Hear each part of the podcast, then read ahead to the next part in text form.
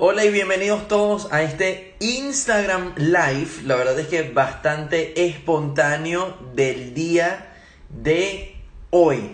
La idea es conectarnos, compartir una cosa que, ha surgido mucho en temas de los últimos talleres que hemos dado de, de líderes extraordinarios. Y también responder todas las preguntas que ustedes puedan tener aquí mismo en vivo y en directo. Así que mientras las personas se van conectando desde las diferentes partes del mundo. Por favor, vayan comentando desde dónde se están uniendo a este Instagram Live. Y quiero empezar comentando lo siguiente, y es que en los talleres de líderes extraordinarios, en la Academia de Liderazgo que estamos implementando con varios de nuestros clientes, uno de los temas que surge muy a menudo es el siguiente. Las personas me dicen, Estefan, yo debo tratar a otros como a mí me gusta ser tratado. Y eso es mentira, eso es un cuento mental. Tú no debes tratar a otros como a ti te gusta ser tratado. Tú debes tratar al otro como al otro le gusta ser tratado. Porque es el ejemplo del café. Esto normalmente lo hago en las audiencias. Le pido a la audiencia, levante la mano quien no toma café. Hay algunas personas que levantan la mano y yo, Estefan, yo me incluyo porque yo la verdad es que no tomo café. Y luego le pregunto a las personas, bueno, ¿a quién le gusta el mocachino? ¿A quién le gusta el capuchino? ¿A quién le gusta el café solo, sin leche? Y las personas van respectivamente elevando la mano. Entonces yo hago la siguiente metáfora. Imagínate que yo organizo una reunión en mi casa y yo, yo vivo con la mentalidad que yo no debo tratar al otro, o mejor dicho, yo vivo con la mentalidad que yo debo tratar al otro como a mí me gusta ser tratado. Y si yo no tomo café, ¿qué voy a hacer yo en la reunión? No voy a servir café. ¿No es cierto? Y eso evidentemente le va a caer muy bien a quienes? A los que no toman café. Pero ¿qué ocurre con la persona a la cual le gusta el café solo o el café con leche, el mocachino, el cappuccino? No los estoy influyendo de una forma efectiva. ¿No es cierto? Entonces tú no debes tratar al otro como a ti te gusta ser tratado. Tú debes tratar al otro como al otro le gusta ser tratado. Pero evidentemente que tú puedas tratar al otro como al otro le gusta ser tratado, exige que tú conozcas al otro. Porque si tú no conoces a cada persona en tu equipo, a cada persona en tu familia, a cada persona en tu círculo personal de forma individual, tú no sabes qué hacer para influirlos de una forma efectiva. Pero quería empezar esta, este Instagram Live bastante espontáneo justamente con este aprendizaje. Por favor, pongamos a un lado este cuento mental que sea que sea, la verdad que se ha popularizado muchísimo en el mundo del crecimiento personal y ese es el cuento mental, que la gente dice que tú debes tratar al otro como a ti te ser, ser tratado. No señor, no señora, tú debes tratar al otro como al otro le gusta ser tratado, porque esa es la única forma en la cual tú te conviertes en un verdadero líder y en la cual realmente puedas influir al otro de una manera efectiva. Entonces quería empezar este Instagram Live compartiendo esto y a partir de ahora me gustaría que entremos en modo sesión preguntas y respuestas. Cualquier duda que tengas sobre liderazgo, sobre motivación, sobre cualquier ámbito de la vida, por favor hazlo. Y lo respondemos aquí mismo en vivo y en directo. Y veo aquí personas conectadas de diferentes sectores. Hay personas de Venezuela, hay personas de México, hay personas de Yaracuy. Ah, mira, hay varios, personas conectadas desde varios rincones del planeta. Excelente. Entonces, ¿qué pregunta hay por acá?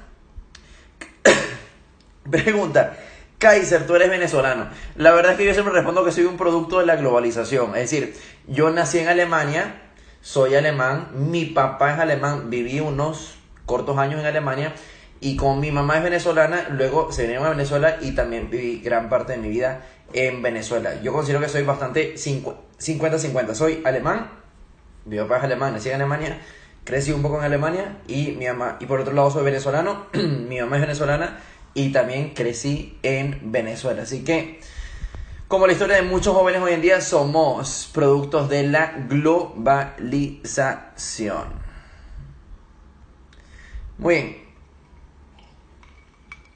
Voy a responder una pregunta que me hicieron estos días en Twitter. Eh, el día de ayer, creo que si no me recuerdo, sí, el día de ayer me conecté en Twitter y le dije a las personas, todas las preguntas que me hagan hoy en Twitter las voy a responder por acá.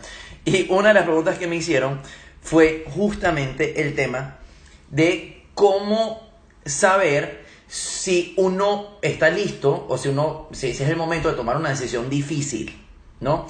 Y creo que es una pregunta muy interesante y, también es muy interesante porque justamente los líderes necesitan tomar decisiones difíciles, que no necesariamente es la decisión sencilla, pero que saben que es la más beneficiosa.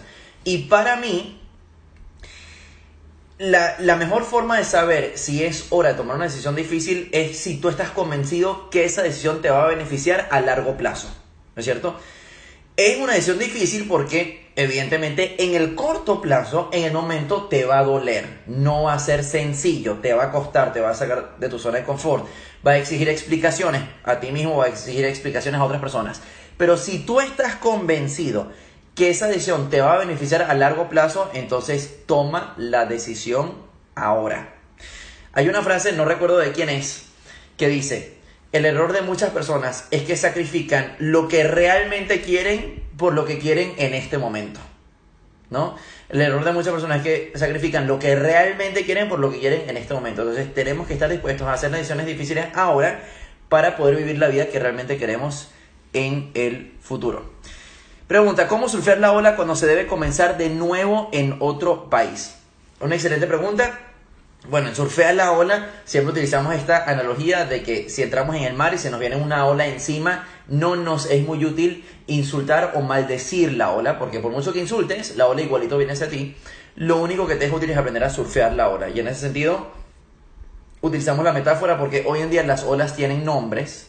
¿Es cierto? Hay una ola que se llama inflación, hay una ola que se llama escasez, eh, en Venezuela. En otros países la ola se puede llamar tu problema personal, tu reto o desafío laboral, pero no te es muy útil gritar a los problemas. Lo único que te es útil es aprender a surfearlos. En ese sentido, sin importar en qué país te encuentres, una de las claves para surfear la ola es primero entender cuál es la ola. Si yo no entiendo cuál es la ola, yo no sé cómo surfearla. Eso es como cuando tú entras en el mar. El primer paso para tú, poder surfear es entender a qué ola te estás enfrentando. Una ola pequeña, una ola grande. Entonces yo considero que el primer paso de todo optimista es ser un realista. Y mucha gente piensa que optimismo es lo opuesto a realismo y para mí están, van de la mano. El primer paso para yo poder aprovechar una situación es entender cuál es la situación. Si yo no entiendo cuál es la ola, no sé cómo surfearla. Entonces, en ese sentido, independientemente del país en el cual te encuentres, entiende cuáles son las olas de ese país para en base a eso poder adaptarte y poder surgir. ¿Sí? Entonces, por ejemplo, si tú estás en Venezuela, tú sabes que hay una ola de inflación muy alta, tú sabes que hay una ola de escasez muy alta. Tienes que aprender a entender cuáles son esas olas para en base a eso adaptarte. Si tú estás en otro país, por ejemplo, en Alemania, en Alemania, si tú eres latino y te vas a Alemania, probablemente una de las olas a las cuales te tengas que adaptar es la ola de la puntualidad. Porque en Latinoamérica, como norma general, la gente es muy impuntual. Pero en Alemania, si tú llegas un minuto tarde, tú perdiste. Ya perdiste la reunión, perdiste la negociación. Sí, entonces, el primer paso para poder adaptarte, para poder surfear la ola en cualquier país, entender cuáles son las olas de ese país cuáles son las realidades de, ese, de esa nación para en base a eso poder adaptarte y poder surgir. ¿Vale? Muy bien.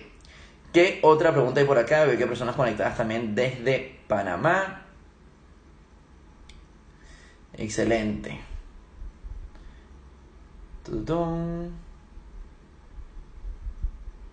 ¿Qué otra pregunta hay por acá? A ver, a ver. Muy bien.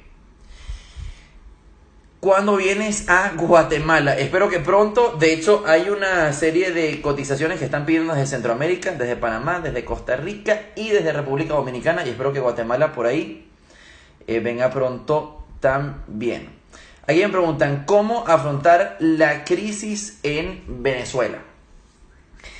Es una pregunta retadora porque evidentemente la situación de cada individuo es completamente diferente. Yo considero que en Venezuela y en cualquier país la forma de afrontar una crisis es entender que la crisis no es tanto real, aunque evidentemente existe una real, es más bien una crisis mental.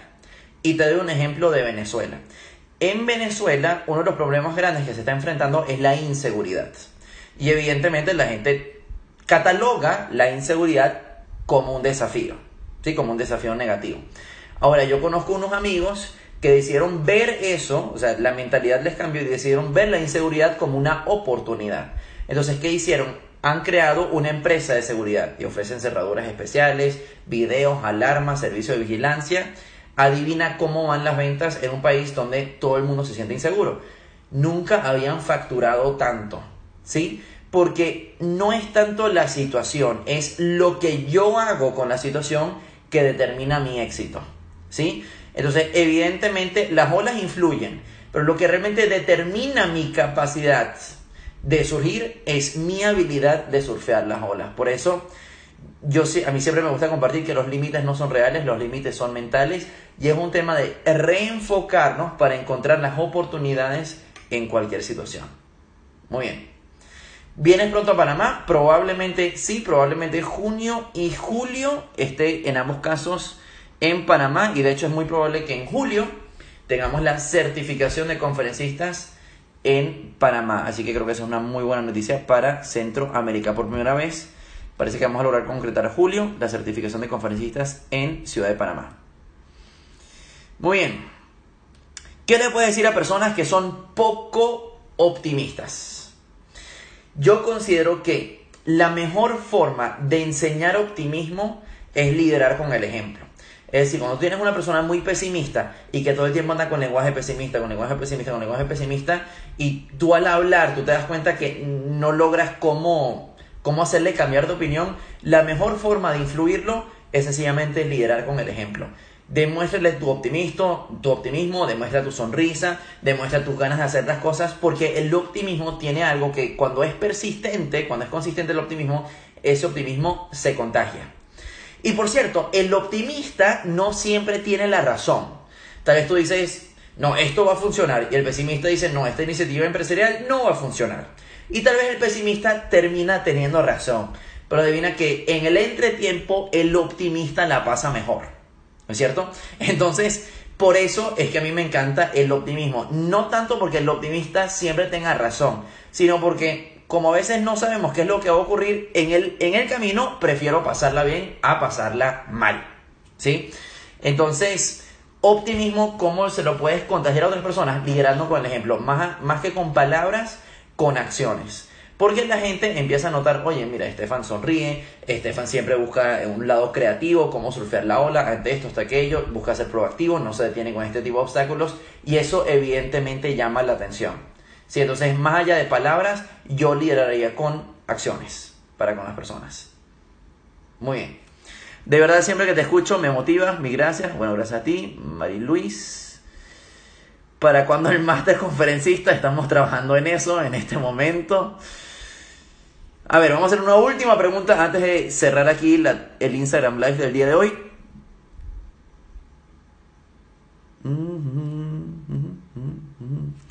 ¿Qué pregunta por acá?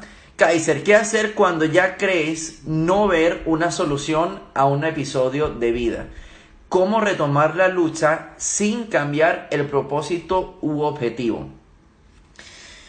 Yo considero que a veces hay que cambiar el objetivo. Es decir, si tú tienes un objetivo, algo por lo cual, en lo que tú realmente crees, algo que realmente es tu propósito de vida, busca no cambiar el propósito de vida en un inicio. No busca no cambiar tu objetivo en un inicio, busca cambiar la estrategia. ¿sí? Busca cambiar el plan de acción. Yo siempre digo que la clave para superar una adversidad es la creatividad. ¿no? Porque si tú haces plan A y plan A fracasa y tú, haces, y tú eres creativo, tú haces plan B. Y si tú haces plan B y plan B fracasa y tú eres creativo, tú haces plan C, D, E, F, G. Es decir, el abecedario tiene veintitantas letras, es decir, hay una infinita cantidad de soluciones que tú puedes idear a la misma problemática. ¿Sí? Entonces, antes de cambiar el objetivo, busca cambiar la estrategia. Ahora bien, hay situaciones en las cuales es bueno, es sabio, es útil cambiar la meta, cambiar el objetivo. Porque si tú ya has probado muchas cosas y te das cuenta que eso sigue sin resultar, es hora de cambiar. ¿Sí? Y te doy, a ver, ¿qué, qué ejemplo se me ocurre? Hay personas, por ejemplo, tengo el caso de un amigo que quería ser futbolista, quería ser futbolista, quería ser futbolista, intentó fútbol, fútbol, fútbol, fútbol, fútbol y no se le dio, por lo menos no se le dio al nivel que él quería, que era un nivel profesional, era un equipo grande, de clase mundial, etcétera, él decidió cambiar el objetivo porque el nivel de fútbol que él tenía, el talento y la habilidad que él desarrolló durante la infancia, además lo desarrolló un poco tarde, más bien durante la adolescencia en lugar de desde la infancia, se dio cuenta que no iba a llegar con el fútbol hasta donde él quería llegar, por lo menos esa era su creencia. Y él decidió cambiar el propósito y ahora está feliz, está contento en otro trabajo, en otra pasión. ¿Sí? Entonces, yo considero que hay que saber también cuándo renunciar. Y esto lo digo sobre todo para aquellas personas que buscan ser emprendedores. Porque yo siento que muchas veces se crea, eh, muchas veces un emprendedor inicia con una idea de negocio y la idea de negocio no necesariamente va a tener éxito. De hecho, en muchos países es cierto la siguiente estadística, de cada 10 emprendimientos, 9 fracasan. Y ese único que queda en pie después de algunos meses ni siquiera significa que le esté yendo bien, solamente significa que ha sobrevivido. Pero uno no sabe si, eh, si está a punto de la bancarrota, si logra solamente cubrir costos, etcétera, etcétera, etcétera. ¿Sí? Entonces, muchos emprendimientos fracasan. Y yo considero que no pasa nada, no es nada de malo, no tiene nada de malo con decir, ¿sabes qué? Este negocio no funciona. Voy a enfocarme en otro negocio. O voy a enfocarme en un negocio similar, pero voy a rehacer completamente el modelo de negocio. ¿Sí? Entonces, yo considero que el error de muchas personas que creen que cuando tienen un objetivo y no lo alcanzan, se sienten como un fracasado. En lugar de ver eso como un fracaso.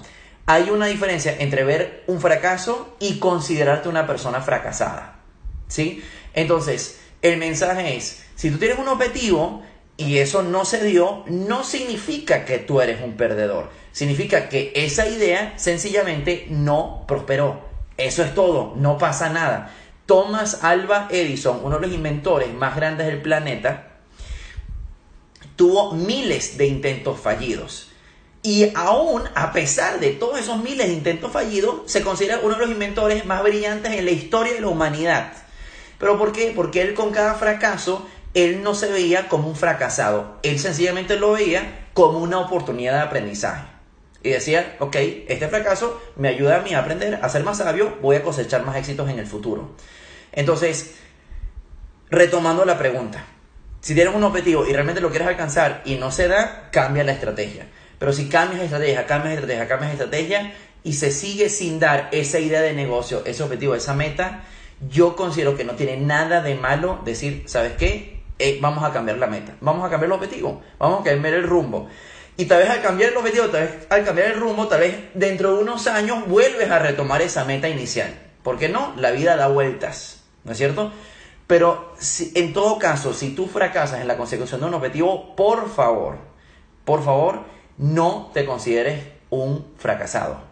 ¿Sí? Considera sencillamente eso un aprendizaje para tú ser más sabio y seguir adelante. ¿Sí? Entonces, es como, y creo que con esto podemos cerrar muy, de una forma muy, muy buena nuestro Instagram Live de hoy. Estos días me, me, me pasaron una historia, no de una pareja.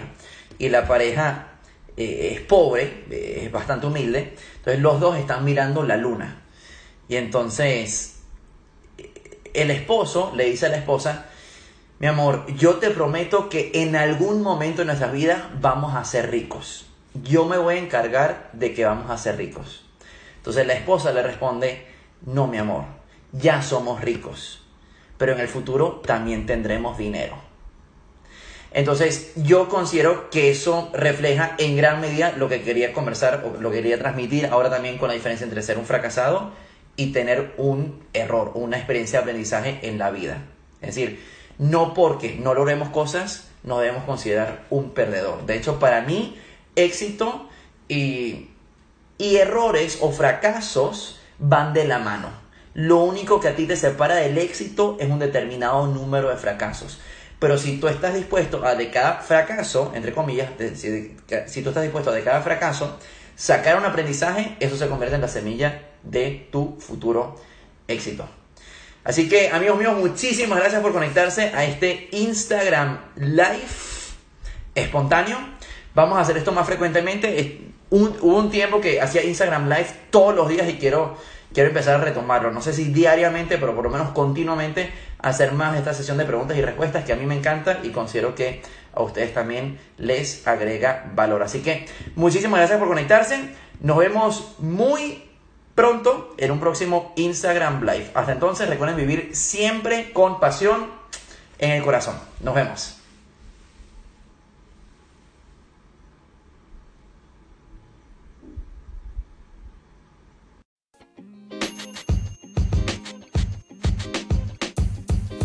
Podcast you just heard was recorded with Anchor. If you want to make your own, download the Android or iOS app completely free from anchor.fm slash podcast. That's anchor.fm slash podcast.